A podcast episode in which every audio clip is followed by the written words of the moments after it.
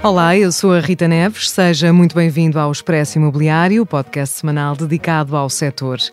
Neste episódio falamos de sustentabilidade, num setor que é responsável por uma grande fatia das emissões globais de gases com efeito de estufa e também por grande parte do consumo energético. Para diminuir a pegada ambiental, a Comissão Europeia aperta as regras e as certificações são cada vez mais valorizadas e procuradas pelos investidores, assim como os chamados critérios ESG. Falamos por isso das novas tendências e das mudanças que se avizinham no imobiliário, com Marta Esteves Costa, diretora de Relação com Investidores e responsável pelo ESG da Norfin.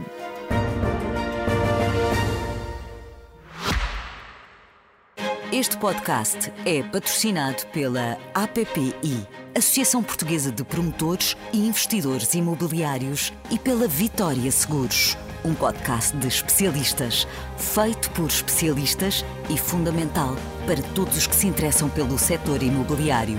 Acompanhe as mais recentes novidades, temas e tendências daquele que é um dos setores mais relevantes da economia portuguesa.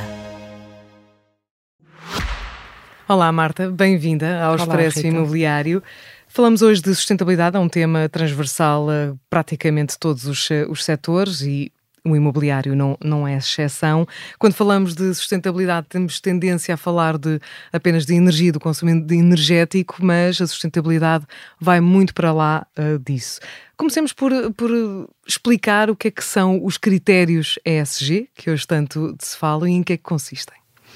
Sim, olá Rita, obrigada pelo convite. Uh, bom, critérios ESG. Bom, primeiro explicar o que é que significa, não é? Uhum. É uma sigla, mas é de palavras inglesas, portanto, o E é de environmental, o S é social e o, o G é governance. Portanto, o ESG, um, aquilo que trata é, são um conjunto de, de critérios que pretendem garantir, por um lado, a sustentabilidade do ambiente e quando falamos de, de, do E e do ambiente não estamos a falar só do consumo energético, tendemos a focar-nos muitíssimo uhum. nisso, mas não é só o, o, consumo energético, é muitas outras coisas, a proteção das espécies, um, o combate às alterações climáticas. Até o tipo de materiais que são utilizados na construção. as emissões que, que, existem, a prevenção de desastres naturais, pronto, temos um, um, uma série de, de temas que são tidos em conta, mas realmente o consumo energético é aquele aquele que está mais avançado e que é mais que é uma preocupação maior. Depois temos o social. O social, como o nome indica, tem a ver com o impacto que as empresas, as pessoas, os edifícios e agora falando do setor imobiliário têm na sociedade. Portanto, nas pessoas que trabalham para aquelas empresas, nas pessoas que vivem à volta dos nossos edifícios uh, e, e, à volta das empresas, portanto, é o impacto que a atividade económica tem na sociedade. E depois o governance. O governance tem a ver com o cumprimento e o alinhamento com todos os requisitos, uh, com todas as legislações que existem em vigor, em vigor e etc., e que permitem evitar uma série de. Um, de riscos, nomeadamente, e no governance é muito importante, o governance preocupa-se também com a sustentabilidade financeira e económica da empresa. Uhum. E, portanto, se, se, é verdade que o E e o S vai exigir muitos investimentos, tem que haver aqui um equilíbrio importante que garanta também a empresa tem que continuar a existir, porque a empresa é muito importante para a sociedade. Mas se o E é mais facilmente, hum, que nós associamos mais facilmente ao imobiliário, onde é que entra aqui o S e o G no setor imobiliário? O S entra, por um lado, porque o setor imobiliário é feito por empresas, as empresas têm trabalhadores e têm o seu impacto na sociedade. Portanto, estamos a falar de todas as condições e qualidade de vida dos trabalhadores, isso aplica-se a qualquer empresa e também às empresas do setor imobiliário. Também a relação com fornecedores, uh, o favorecer os fornecedores locais, a economia local é também um tema importante uh, no S. Mas depois, no, uma especificidade do imobiliário é que o produto que o setor imobiliário uh, põe no mercado são edifícios. Os edifícios têm um impacto brutal na, na vida da cidade. E não é só o tal consumo energético e o impacto ambiental, é o impacto na sociedade. Portanto, se eu ponho num um edifício na cidade que uh, tem espaços verdes, tem todo um, um, um, desenho que, tem, que é muito impactante na cidade. Tudo isso tem um impacto na cidade. Um impacto positivo ou um impacto negativo, porque há uhum. edifícios que, infelizmente, nós sabemos têm um impacto bastante negativo. E, portanto, esse.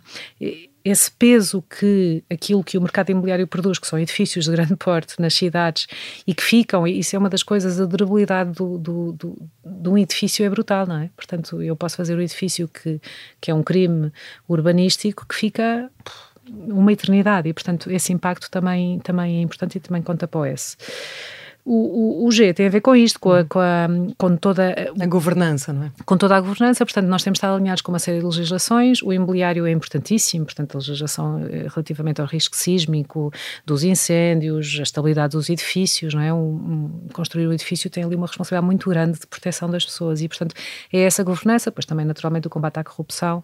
Envolve um, questões de ética também sim. e na gestão, inclusive, dos fundos imobiliários. Sim, nos fundos imobiliários nós somos, e eu estou na Norfim, somos uma sociedade regulada, somos, somos naturalmente, temos, somos sujeitos a uma governança ainda, ainda maior, porque, porque gerimos fundos de investimento e, portanto, temos que defender o interesse dos participantes e temos ali toda uma, uma regulamentação acrescida face a outras empresas do setor imobiliário que não são, que não são regulados pela CMVM, não são sociedades. E como é que tem sido a, a relação dos investidores com estes critérios? São cada vez mais valorizados? o Sim. investidor imobiliário? Sim, cada vez mais. É, é, é uma tendência que se nota. Se há muitos anos atrás eram mais investidores institucionais e de grande dimensão que falavam no tema e até gostavam, mas na verdade, quando se punha a decisão entre vai pagar uma renda superior, vai pagar um valor superior, havia ali algumas dúvidas na tomada de decisão. Hoje em dia já não mesmo, e portanto nós, nós temos inclusivamente, há, há, todo um espectro de investidores, e tem, mas temos muitos investidores que dizem eu não vou comprar um edifício que esteja abaixo deste limiar de eh, alinhamento, é como nós falamos do, dos critérios ESG, do, de alinhamento com, com, com Ou seja, há investidores que já exigem que, eh, Sim. Que, que, o investimento e que o projeto cumpra estes é. critérios. Há muitos investidores. Eu no outro dia falava com um consultor que me dizia que, hum, que um investidor institucional muito grande, muita dimensão, lhe dizia, se eu antes quando entrava num comitê de investimento me fazia uma série de perguntas relativamente à rentabilidade do ativo, não é? Qual é o retorno de renda, quando é que os contratos acabam, as, as perguntas típicas quando se vai fazer um negócio imobiliário, agora as primeiras cinco perguntas que o meu comitê me faz têm a ver com sustentabilidade. Uhum. Portanto, é, é, não é eu quero ou não quero. E eu acho que isto é um tema muito importante e ontem falava-se isso na, nas notícias, uh, não é um tema político, uhum. não é mesmo um tema político, é, tem que ser eu sou obrigado. Os meus investidores, quem pôs dinheiro neste fundo, não me vai deixar investir em determinados ativos. Portanto, eu não vou fazê-lo, queira ou não queira. Acha bem, acha bem ou acha mal, não vou fazer. E, portanto, essa... essa... Ou seja, as diretrizes também que acabaram por vir da Europa foram determinantes para que... Sim. E o, o aperto das regras determinantes para que os investidores tivessem mais atenção a estes critérios. Sim. Há uma coisa também que é interessante que vai acontecer e que eu acho que é, que é muito interessante também, porque, como é óbvio, acho, pusemos a pensar um bocadinho no assunto, chegamos à conclusão, mas há todo um estoque imobiliário, o que é que nós vamos fazer àquele estoque? Porque, infelizmente, há muitos, muitos ativos nos quais não é evidente e não temos um retorno imediato uh, o investimento para corrigir todos os temas que têm que vão fazer com que eles passem a ser, uh, estar alinhados em termos de consumo energético e toda a parte do, do, do, do E, não é? Um, e o que é que nós começamos a ver? Há alguns investidores que dizem: não, eu vou comprar estes ativos, eu vou comprar estes ativos que não são compliant. Porquê? Porque eu tenho um fundo que também está alinhado com a taxonomia europeia, porque o objetivo do meu fundo é precisamente limpar estes edifícios. Portanto, eu vou entrar, vamos inventar em Lisboa, e eu vou comprar uhum. todo um conjunto de edifícios, eh, de escritórios, retalho, o que for, com o objetivo de fazer com que eles sejam compliant. O que é que eu vou fazer? Eu vou ter que comprá-los mais baratos como é óbvio, porque eu vou investir uhum. todo o montante e, portanto, vai haver uma compra. E, portanto, isto também. Ou seja, estes critérios também entram na reabilitação e na reestruturação sim, do edifício. Sim, exatamente. E aí, os critérios. Não só na construção nova. Não só na construção nova. E os critérios são diferentes. E faz sentido que sejam, não é? São muito mais exigentes para a construção nova do que são para, para a reabilitação. Mas existe também esta oportunidade de negócio, que é ótima, não é? No fundo, há fundos que estão, estão dispostos a fazer isto. Agora, para estes fundos estarem dispostos a fazer isso, conforme eu disse há pouco, têm que pagar menos, e portanto isto já é um sinal para os proprietários atuais nós temos mesmo que nos preocupar com isto, porque os nossos ativos vão descer valores se não estiverem alinhados. Uhum. E os que estiverem alinhados vão ter um valor superior. E, portanto, é, é esta análise que os investidores uhum. fazem. É. E, a, e, a, Marta uh, tem falado muito do, do, de edifícios, de, de escritórios, edifícios uh, corporativos. Estamos, estamos a falar ainda muito do, deste mercado corporativo empresarial e não tanto do mercado residencial? Não, curiosamente não. Eu para mim foi uma surpresa neste, neste último ano, ano e meio, porque isto mudou muito, eu diria nos últimos dois anos mudou consideravelmente e foi precisamente quando a União Europeia começou, começou a, a libertar e ainda falta muito para ser, para ser publicada em termos normativas. E curiosamente, agora é evidente no mercado corporativo, portanto qualquer grande empresa para ocupar um edifício de escritórios leva isto muitíssimo a sério, no setor de industrial e de logística também, no retalho também. Uhum. Eu Eu acho que talvez no retalho, talvez menos, mas também nós não sentimos tanto isso em Portugal, porque os nossos centros comerciais são muito eficientes energeticamente. Nós temos um grande estoque que, que, que foi promovido pela Sona SR, que é uma empresa que já há muito tempo, já há 20 anos, se preocupa com este tema e, portanto, eu acho que talvez por aí não surja tanto o problema. Uh, no entanto, curiosamente, no residencial começou a surgir. Nós temos, nós, nós, nós enfim, temos também temos uma série de projetos em Vila Moura e o público, essencialmente os compradores internacionais, mas alguns portugueses começam a valorizar, valorizar muitíssimo este, este aspecto. Não é tão evidente, eu diria que é provavelmente uma, uma exigência, um, um aspecto a valorizar mais na gama alta, Uhum. Uh, do que numa gama de produto mais baixo, uh, mas sim, começa a ser valorizado. Curiosamente, a mim surpreende. Era precisamente isso que eu ia perguntar, Marta, se esta, se esta adaptação a estes critérios e a adoção de, de destes critérios e de, de, algumas características que correspondam à, àquilo que, que se pretende com, com este tipo de critério se é acomodável em, em todos os segmentos, uhum. ou se naturalmente estamos a falar aqui dos segmentos mais altos, os mais baixos não conseguem ainda uh, acomodar tudo isto. É difícil, o desafio é grande e aliás há uma coisa que é preciso dizer e pôr em cima da mesa, é mais caro construir. Uhum. Uh, estando compliant e respeitando todos estes novos uh, critérios. E faz uh, ideia de quanto é que encarece uma, uma construção? Já perguntei várias vezes, já me fizeram a pergunta várias vezes, vão parecendo rácios uhum. diferentes, é um bocadinho complexo. E, e, uma das razões pela qual é complexo, e isto é uma boa notícia, é que aquilo que era mais caro há um ano atrás, hoje em dia já é diferente e daqui a dois anos vai ser menos. Porquê? Porque há muitas empresas a posicionarem-se, já perceberam. Nós temos um construtor em Portugal que está mesmo vocacionado, muito vocacionado para a parte, para a parte precisamente da construção sustentável, construção em madeira, que é, um, que é uma, uma tendência que tem surgido muito. Portanto, à, à medida que aumenta a oferta, o preço também desce. Uhum. Isso é uma grandíssima vantagem. Portanto, é mais caro, vai continuar a ser mais caro, uh, mas a aumentar o, a, a, oferta disponível no mercado, naturalmente, também ajuda a haver uma, uma redução. Mas havendo um investimento superior, claro que há determinados segmentos é que é, é, que é mais difícil uh, aplicar estes critérios e isso pode ser um problema. Uhum. E aí eu ao princípio falei do tema do governance e da sustentabilidade económica da empresa, isso é muito importante. E é preciso ter em conta quando estivermos a legislar e quando estivermos a impor as regras, porque efetivamente há todo um, há todo um conjunto, há uma parte do nosso mercado que vai ser muito difícil, vai ser difícil, não, vai ser complexo e moroso conseguir fazer toda esta transformação energética uhum. e tem que haver alguma, algum, alguma compreensão nesse sentido. Sobretudo, Marta, numa altura em que, como nós sabemos, não é uma altura fácil, não é uma altura favorável uh, para, para construir, ou seja, que temos muitas uh, dificuldades neste momento, com os preços da construção uh, aumentarem desde o início da guerra na Ucrânia, a inflação, também as taxas de juro altíssimas seja, tudo isto pode comprometer estas ambições de, de sustentabilidade é um desafio adicional que uhum. surge uhum. neste, neste tema. Porque é uma situação que, pelo menos a médio prazo ou a curto médio prazo, vai manter-se. Sim, sim, e o impacto é importante, é, uhum. é, tem sido importantíssimo. O aumento das taxas de juros e a inflação, que no caso dos materiais de construção e da mão de obra ainda foi superior àquilo que é a inflação que nós conhecemos, uh, tem tido um impacto enorme. Seja, na, como é que se consegue, é? como, é, como, é, que se consegue acomodar e, e, e, servir esta ambição de sustentabilidade quando as uhum. dificuldades uhum. são enormes? Vai ser muito complexo. Achava-se, na altura, quando começou a pandemia, achava-se que ia haver um recuo, precisamente porque estávamos em altura de crise económica e, portanto, podia haver um recuo. A União Europeia foi muito firme e disse que não recuava. Curiosamente, há uns dias tivemos uma notícia do Reino Unido que anunciou que vai recuar ligeiramente. Porque este tema ambiental é muito complexo, porquê? Porque nós não temos fronteiras nos países, não é? Portanto, eu posso fazer em Portugal tudo muito bem, mas quer dizer, não há fronteiras, não é? Uhum. No, no, naquilo que são todo, todas as emissões de CO2 e etc. E, portanto, é normal que existam países que vão querer estar mais avançados, mas isso vai ter um impacto económico, na, na, um impacto na população e um impacto económico na sua população, todas as restrições que existem, etc.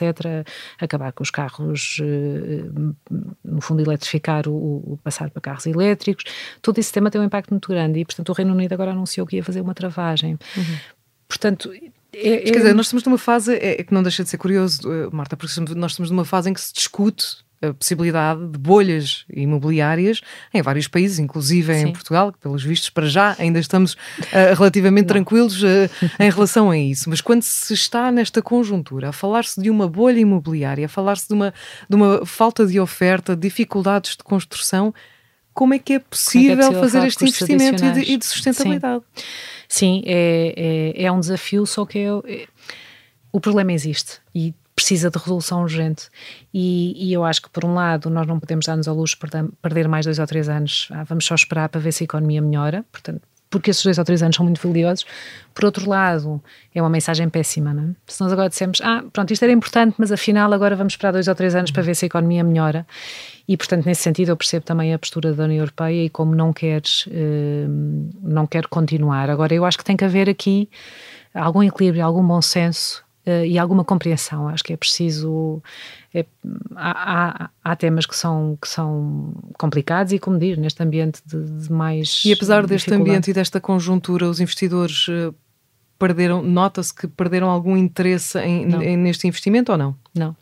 Não porque precisamente os investidores sabem perfeitamente a União Europeia tem sido muito clara, não vai, não vai recuar. E, e, e, há um tema que é importante também para o investimento imobiliário, importantíssimo, que é para além das, das, da toda a legislação que se aplica ao, ao setor imobiliário em particular, porque a taxonomia eh, vai se aplicar a todas as empresas, mas tem setor, começou por determinados setores. O, o, da construção imobiliário foi o primeiro e faz todo o sentido que tenha sido, porque este setor é altamente poluente. Uh, mas depois há outra normativa, que é uma normativa que se aplica às sociedades financeiras, que é a CFDR, que aquilo que vai implementar em muito pouco tempo é eh, vai haver um, um rácio que os, que os bancos vão ter que começar a reportar, que é um rácio que no fundo aquilo que vai dizer é qual é a percentagem dos projetos que eu estou a financiar que são compliant com, com, com o ESG. Um, pronto, para o banco reportar isto vai ter que pedir eh, informação aos seus às entidades a quem, a quem dá crédito e vai ter que reportar. Se esse rácio estiver abaixo de um determinado valor, uh, aquilo que vai ser pedido aos bancos é que façam um reforço dos seus capitais próprios. Isto tem um custo enorme financeiro para os bancos. Portanto, qual é que vai ser a consequência imediata? Emprestar, eh, financiar projetos que não sejam compliant vai ser mais caro. Ou seja, os investidores podem não ter acesso, podem perder acesso a financiamento se não Ou cumprirem ter um financiamento temos, mais caro. Temos critérios. Por outro lado, se eu tiver a cumprir com o financiamento, eu vou negociar com o banco e vou dizer, não, eu vou contribuir para o teu rácio. Portanto, tu vais-me descer a taxa, vais-me fazer condições melhores porque este projeto interessa. Uhum. E, portanto, esta vantagem, isto é também uma vantagem. Agora, como disse, é bem, e bem, é um desafio neste ambiente, é um desafio muito. Mas que é assim sempre não, um desafio. Não fez os investidores uh, perderem o interesse nestas certificações não. e que já existem, e, e também, Marta, vou-lhe pedir ajuda nesse sentido para nós percebermos o que é que está aqui em causa. Já existem também outras formas de certificação mais completas do que aquela que é obrigatória uhum. para todos qualquer edifício que fala da, da, eficiência energética, muitas que algumas certificações que vão para lá da avaliação do desempenho energético e que procuram avaliar a sustentabilidade de um edifício sob vários prismas, são sobretudo três essa, essas certificações. Uhum. As mais conhecidas. As mais conhecidas. quais, quais é que são e em que é que impactam? Uhum. Bom, temos, nós temos os certificados energéticos, que é, que é a legislação é obrigatório, e depois temos duas certificações ambientais, muito que se focam essencialmente no tema ambiental, que é o BREEAM e o LEED.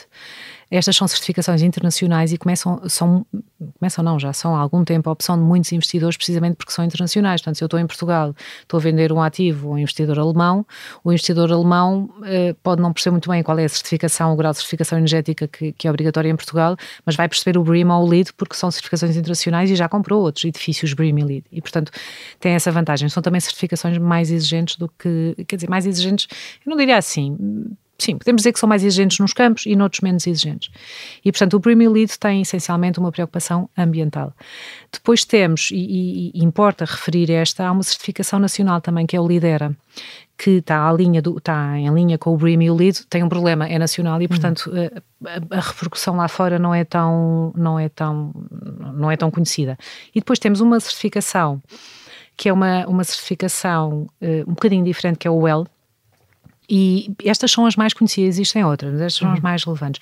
O L é, é, muito interessante e normalmente o que nós estamos a ver, aliás, nós na Norfim temos um projeto que eu penso que vai ser o primeiro em Portugal, um projeto de escritórios que vai ter a dupla certificação. Portanto, vai ter BREEAM e o L. O L o que é que faz? O L também tem alguns temas ambientais, mas o L aquilo que faz é uma preocupação é, é uma certificação de saúde e bem-estar. Portanto, aquilo que o L diz é põe um selo no edifício e diz este edifício, os ocupantes deste edifício, este edifício preocupa-se com a saúde e com o bem-estar dos seus ocupantes. Portanto, os ocupantes, ao, ao, estarem neste edifício, vão ter uma promoção da sua saúde. Isto não vai prejudicar a uhum. saúde, vai promover a sua saúde e o seu bem-estar. E vê critérios como os materiais que são utilizados, que têm determinadas emissões que podem ser uh, maus para a saúde, um, o, a nutrição, ou seja, se houver um restaurante no edifício, aquele restaurante tem que cumprir com uma série de regras, não pode vender uh, só batatas fritas e chocolates. As máquinas de vending também, o, também entra na certificação L. Uh, privilegiar escadas. Nós nos edifícios de escritórios hoje em dia, antigamente não víamos escadas, não é? Só víamos elevadores. Uhum. Agora vai ser mais ao contrário. O elevador está lá, mas é acessório. Aquilo que nós vamos ver são grandes escadarias para promover as pessoas a subirem. Estacionamento de bicicletas, proximidade de transportes públicos. Portanto, todos esses critérios. É um critério de bem-estar e, portanto, o que muitos uh, promotores de, de, edifícios de escritórios, porque os ocupantes procuram isto, estão a ir é pelas, pela certificação dupla. Portanto, por um lado eu tenho uma certificação que me diz que este, este edifício é um, tem esta determinada critério ambiental e, portanto, não é mais compliant com, os critério, com o critério do, do E, e depois o L, que é uma certificação que dá mais direcionada aos trabalhadores uhum. e à, à, qualidade de vida dos ocupantes dentro do edifício. E, é, e estas certificações são, estão a crescer exponencialmente. Estão Se olharmos eh, para os números, há cada vez mais interesse dos investidores. Quais, quais é que têm maior expressão? Destas três, uhum. o Brim e o Lead têm mais, são mais conhecidas. Uh, também porque o Brim e o Lead, atenção, o L existe não só para edifícios de escritórios, existe também para residencial e para retalho. Ele é muito mais evidente e valorizado no edifício de escritórios. Portanto, logo uhum. por aí tem que estar menos presente. E depois o Brim e o Lead são mais antigos no mercado e mais conhecidos.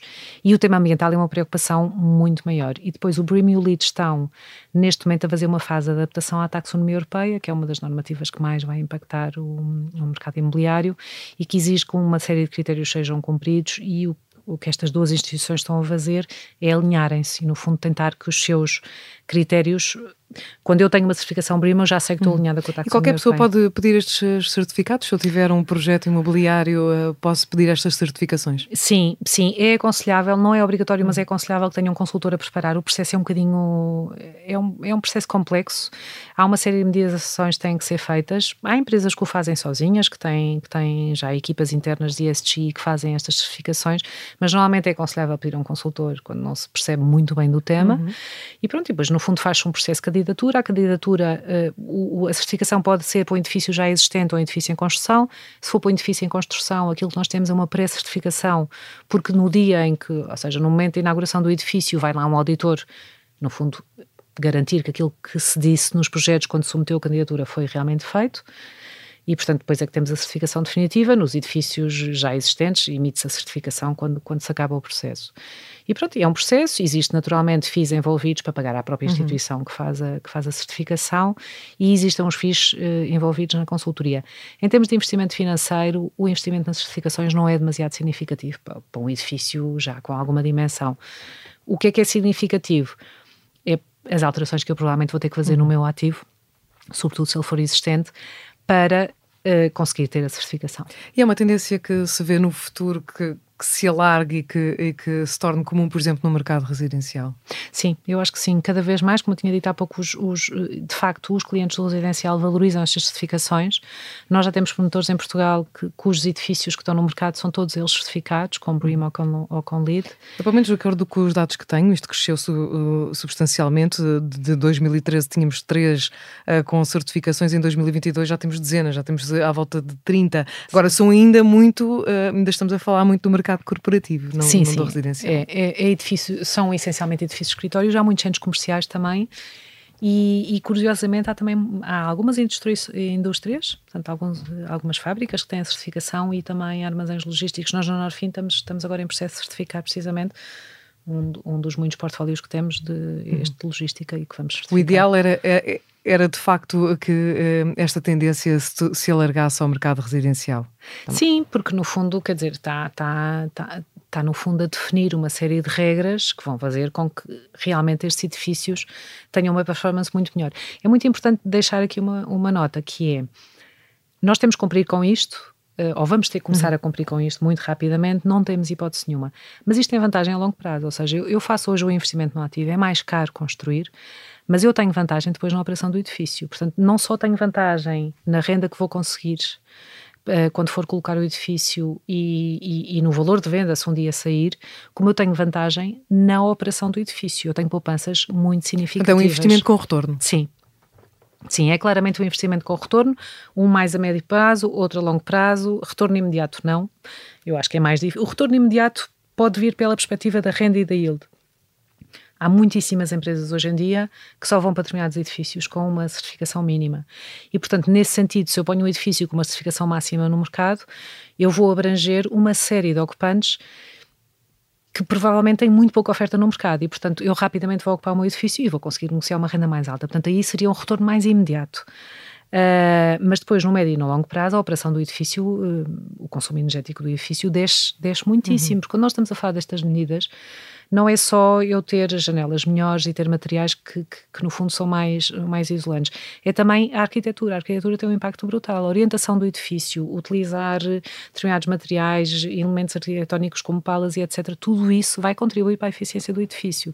A própria orientação, nós há pouco tempo tivemos, tivemos tive uma reunião interessantíssima com, com uma empresa jovem, pequenina, eh, relativamente pequena, de uns, de uns de uns jovens do. Eles estão no Porto, estão baseados no Porto, são os dois estrangeiros por acaso, que fazem toda uma modelação de como é que eu mudar a orientação do meu edifício, exatamente o mesmo uhum. projeto, o mesmo edifício, mas eu mudar aquela orientação vai ter um impacto em termos de consumo energético. Ou seja, é, é, de facto, eh, são estas questões que nós vamos estar atentos e até como disse, a Marta vai, as regras vão apertar, não é? O que é que Bom. nós podemos esperar no futuro do que aí vem das diretrizes europeias? Bom, eu acho que o que, o que já começa a vir é porque as, as, normativas europeias têm, vão afetar a cadeia de valor e isso é muito importante. Ou seja, há um exemplo um, que se dá muitas vezes quando falamos nestes fóruns, que é um exemplo de um conjunto de indústrias no norte de Portugal que já estão muito compliant. Porquê? Porque eles trabalham para o IKEA. O IKEA é cliente deles. E o IKEA está a obrigá-los a, a, a, serem compliant. Porquê? Obrigá-los e ainda bem. Eu acho que eles também provavelmente agradecem. Aliás, acho que há um investimento grande em termos de formação e etc.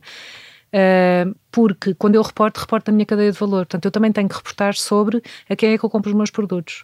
Eu estou a comprar os meus produtos a esta, a esta entidade, como é que é esta entidade? Hum. Como é que ela se alinha no E, no S e no G? Tem trabalho infantil, por exemplo, é um tema muito importante. Se eu encomendar materiais da China, sou responsável por isso, não é? Por, Exatamente. Por, por todo, é por toda a, cadeia de, a cadeia de valor. E não, não existe uma barreira na Europa, hum. porque empresas que não sejam europeias, mas queiram operar na Europa, têm que cumprir também estas normas. Eles vão entrando, vai ser gradual a introdução da legislação, portanto, começam pelas empresas maiores e pelas europeias.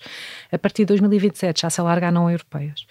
Um, e, portanto, realmente vai apertar. Nós vamos já começar a sentir por estas vias. Por exemplo, nós na Norfim ainda não somos obrigados a, a reportar nada, só vamos ser a partir, eu penso que é 2026 publicar em 2027 para, sobre o ano 2026, mas os nossos investidores já são obrigados. Uhum. E, portanto, já nos estão a pedir isso. E, portanto, eu acho que isso vai acontecer, claramente. E depois existe o tema, o tema financeiro que os bancos hoje em dia já são obrigados, portanto uhum. isto já está a ser... E as regras está... vão, vão continuar a apertar e não, vão. e não o contrário. Comparativamente com outros países, como é que nós estamos? Uh, Portugal, ao nível de, de, precisamente de ir de, ao encontro destas necessidades e destes critérios de sustentabilidade? Eu diria que o sul da Europa no geral está, está pior face ao norte. Como é que é a nossa construção? Ainda, ainda, não, ainda não tem muito presente a sustentabilidade? A nossa construção é de imensa qualidade, como uhum. se diz sempre, não é? Mas em termos ambientais se calhar não é, não é, a mais, não é mais eficiente. Eu acho que também o clima que nós temos também não nos fez nunca preocupar-nos tanto também com, não temos um clima tão extremo, agora está a mudar um bocadinho, mas não temos e portanto nesse sentido Portugal está, está pior posicionado. Espanha, Itália e Grécia eu acho que estão mais ou menos alinhados. Eu em Espanha, quando isto começou a aparecer, vi que muito mais rapidamente foi adotado em Espanha. Os espanhóis depois abraçaram isto muito rápido. Uhum. Os outros países não têm tanto conhecimento, mas nós cá em baixo estamos pior, claramente. Ainda temos um longo caminho para, para percorrer. E já há essa, esse consenso do, em termos dos play, todos os players do mercado imobiliário, desde os promotores aos, aos construtores, para essa necessidade de. Ou ainda, ou ainda não, não há essa consciência coletiva de todo o setor? Não, eu acho que não existe a consciência coletiva. Há um tema muito importante que eu não sei se já referi, mas referi, vou voltar a referir, porque é muito importante, que é isto não é um tema político. Uhum. E eu acho que enquanto nós continuamos a achar que isto é um tema político, vai ser mais difícil falar, falar do assunto e vai ser mais difícil defender o assunto. Na verdade, agora não interessa muito se a empresa se preocupa ou não se preocupa, se a pessoa é partidária da causa ou não, isso é completamente indiferente, é obrigatório. Portanto, é mesmo é o mesmo que eu dizer que eu não concordo com praticar uma determinada lei. Tenho que a praticar. Portanto, uhum. concordo ou não concordo, vou ter que a praticar. Não é? eu, eu, não concordo a ter que andar a um mínimo de 120, a não poder andar a mais de 120 na autostrada. Não interessa, eu vou, eu vou ter que cumprir essa, essa norma. E, portanto, isso é um dos temas. Portanto, vamos esquecer o tema político, vamos esquecer. Mas não havendo isso. esse consenso ou essa consciência coletiva é mais difícil é muito fazer mais esse difícil. caminho. Por isso é que eu acho que foi por causa disso que a União Europeia entrou por este caminho e de uma forma tão, tão firme, rígida, eu acho talvez um bocadinho excessiva. Também não acho que tenha organizado as coisas muito bem, a divulgação da informação não foi a melhor, é, é muito complexo estudar estas matérias, é, é, não é uma informação acessível. Eu tenho uma empresa pequenina portuguesa que, que faça promoção imobiliária, que vai ser impactada por isto muito diretamente, porque se for um construtor pode trabalhar para um grande investidor, vai com certeza ir buscar financiamento ao banco, portanto vai ser impactada muito rapidamente por isto. E sendo uma empresa pequena, não tem a preparação e não tem a capacidade de ter equipas, como nós temos na Norfim, a estudar a legislação, como contratamos prestadores de serviços, para perceber onde é que nós temos de estar alinhados. Uhum. Portanto, aí eu acho que a, Europeia, a União Europeia falhou um pouco. Mas efetivamente eu acho que existe alguma postura de hum, isto se calhar não vai ser assim tão duro, vamos tentar adiar, mas isto acontece mais nas empresas portuguesas. Uhum. Já há muitas que estão preocupadas e já perceberam que tem que ser, outras menos. E, portanto, Quando falamos um... do mercado residencial, imagino que as dificuldades ainda sejam maiores, não é? Porque nós temos uma, um desafio acrescido, que segue a tendência não é só, não é um caso unicamente português, mas eh, estamos com uma crise agudíssima de, habitação, portanto, de falta de construção, de falta de imóveis. Eh, como é que se vai conseguir traçar este caminho da sustentabilidade perante todos estes desafios que estamos a atravessar neste momento. É muito caro hoje em dia construir, os preços estão altíssimos para aquilo que os portugueses uh, recebem. É, é execuível? Ou, ou, ou, estamos a falar de uma estamos a falar de uma coisa de, de, uma idealização ou é possível?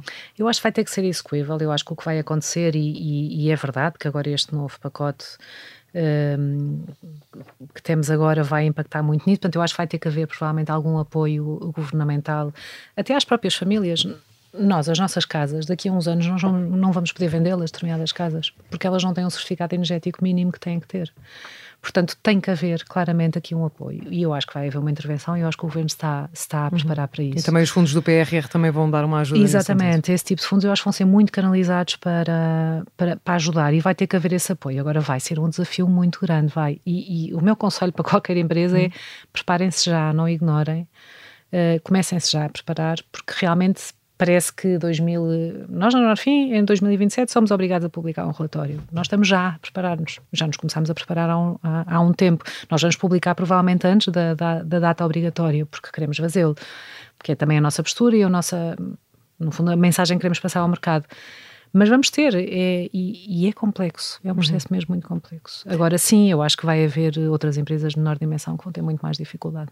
E é com esse conselho, Marta, que fechamos a nossa entrevista. Marta Esteves Costa, muito obrigada pela obrigada. presença no Expresso Imobiliário. Aqui fechamos mais uma edição do podcast semanal dedicado ao setor. Eu sou a Rita Neves. Este episódio contou com a sonoplastia de Ana Marques. Contamos consigo, como sempre, todas as semanas. Pode ouvir-nos através do site do Expresso ou através de qualquer aplicação que utilize para ouvir podcast. Se tiver algumas sugestões ou ideias que queira uh, transmitir, também pode fazê-lo enviando-me um e-mail, é ritaneves.sic.empresa.pt. Obrigada por nos acompanhar.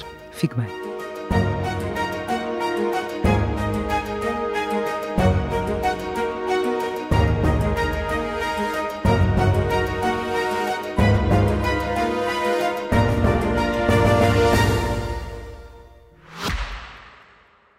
Este podcast é patrocinado pela APPI Associação Portuguesa de Promotores e Investidores Imobiliários e pela Vitória Seguros.